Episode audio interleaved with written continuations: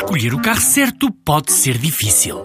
Bem equipado ou pequeno no preço? Elevado desempenho ou baixo em consumos? Prático no trabalho ou ideal para a família? Quando há um Dacia que é tudo isto e é também o número 1 um em preço, a decisão não podia ser mais fácil. Descubra a gama Dacia Docker a partir de 10 mil euros. Preço para Docker Van Essential 75 cavalos, válido até 31 de 10 de 2018, com entrega em Portugal Continental. Limitado ao estoque existente. Número 1 um em preço base no mesmo segmento. Não inclui despesas de legalização, averbamento e de transporte. Saiba mais em dacia.pt. Nesta edição vamos conhecer os planos da Uniplaces para o futuro e o primeiro mestrado de empreendedorismo em Portugal.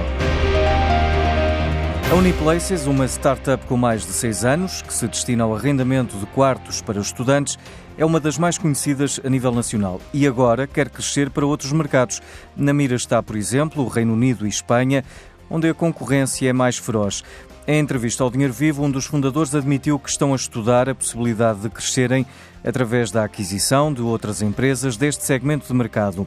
Em 2015, recebeu um financiamento de 22 milhões de euros protagonizando uma das maiores rondas de financiamento de uma startup portuguesa.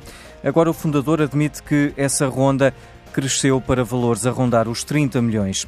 Outra startup portuguesa, a Magic Bee, do segmento da educação, conseguiu assegurar um financiamento adicional de 214 mil euros.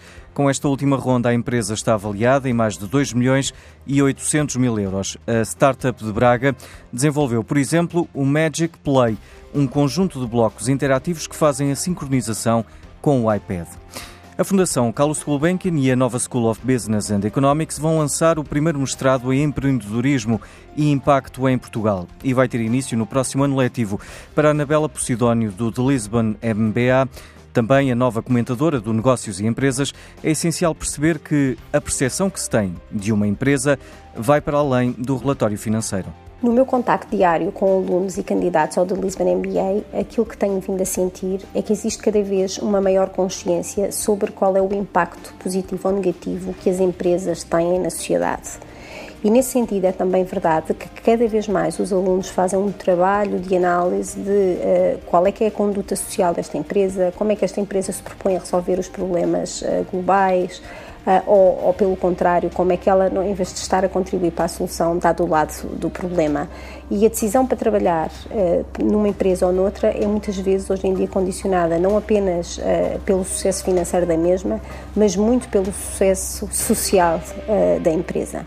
Simultaneamente, aquilo que nós vimos assistindo ao longo dos últimos tempos é que existe um despertar da consciência de que existem muitos problemas globais que não estão a ser endereçados e para os quais não estão a ser encontradas soluções.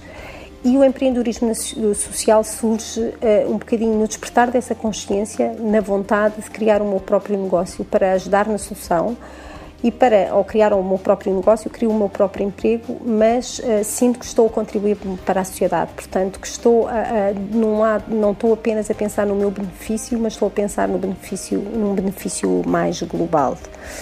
Um, paralelamente, algo que também é importante, e obviamente que isso entra eh, na parte do empreendedorismo como um todo, não apenas nos negócios sociais, mas no caso dos negócios sociais é algo também que, que é importante realçar, é que eh, não basta que eu consiga encontrar a solução para um problema global, tenho que encontrar a solução para esse problema global, mas tenho ao mesmo tempo que garantir que eh, consiga ter o retorno financeiro que me torna possível eh, tu, eh, que a empresa seja sustentável no longo prazo e que assim eh, consiga, no fundo, contribuir para a missão a que se propôs. E a fechar ainda a indicação de que o governo português subscreveu esta semana a iniciativa Hidrogênio para a promoção e desenvolvimento da tecnologia do hidrogênio a nível europeu para a descarbonização de setores como o energético ou dos transportes.